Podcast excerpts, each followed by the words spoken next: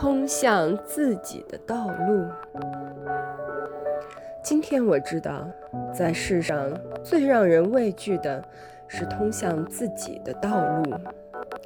对每个人而言，真正的职责只有一个：找到自我，然后在心中坚守一生，永不停息。所有其他路都是人的逃避方式，是随波逐流，是对内心的恐惧。我是自然向未知世界迈进的一次尝试，或许它会打开新境界，或许会一无所成。